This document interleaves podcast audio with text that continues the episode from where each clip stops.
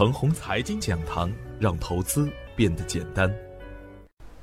亲爱的朋友们，早上好，我是奔奔，感谢您一直的关注与守候。我今天和大家分享的主题是：恐慌时刻谁在买？昨天的早盘，我给出的观点是，股票市场啊是一个高收益与高风险共存的地方。二八现象甚至一九现象是股市中的常态，所以啊，大部分人投资失败应该是股市的常态。没有亏损心理的准备，那就不要进入股市中来。但是更多的人呐是带着财富梦想来的股市，那就需要认真的学习，也需要耐心的等待。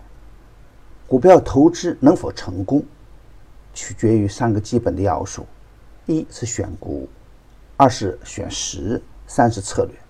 三者相辅相成，缺一不可。从消息面来看。欧盟宣布对美国征收二十八亿欧元的关税，这是欧盟对美国的第一次主动的贸易反击战。在世界贸易动荡不安的前提下，在世界股市连创新高的前提下，A 股仍然处于下降波段。由于周三的反弹无量无气势，昨天再次引发股市中的局部抛盘的恐慌局面。没有形成新的反转趋势之前，仍然不能盲目乱干。然而，就在 A 股市场出现短线暴跌的阶段，仍然没有阻挡外资的介入。在近两个月中，陆股通北上资金一直处于加速流入的状态。陆股通关注的部分标的呢，也走出了不错的波段。从消息面上来看，媒体对中国经济的探讨也是正面的。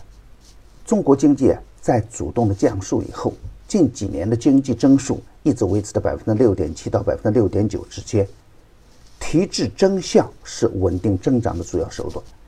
大公网给出的观点是中国经济韧性十足，改革的步伐更加坚定，中国经济已经成为世界经济的稳定器。外资的持续流入也显示出对外资对中国经济增长的信心是足够的。从板块资金的动向数据来看，房地产、煤炭、钢铁。银行、水泥流入靠前，周期类的股票呢有护盘的动作，而前期流入较多的中小创呢还处于弱势流出阶段，市场的人气啊也接近冰点，零星的短线热点很难激起较大的波澜，短线较强的超频山尾盘也有资金主动流出，宏宇新材竟然打出了天地板，所以啊，无论是打板。还是追强，操作起来都比较难。股市的投资啊，有所为有所不为。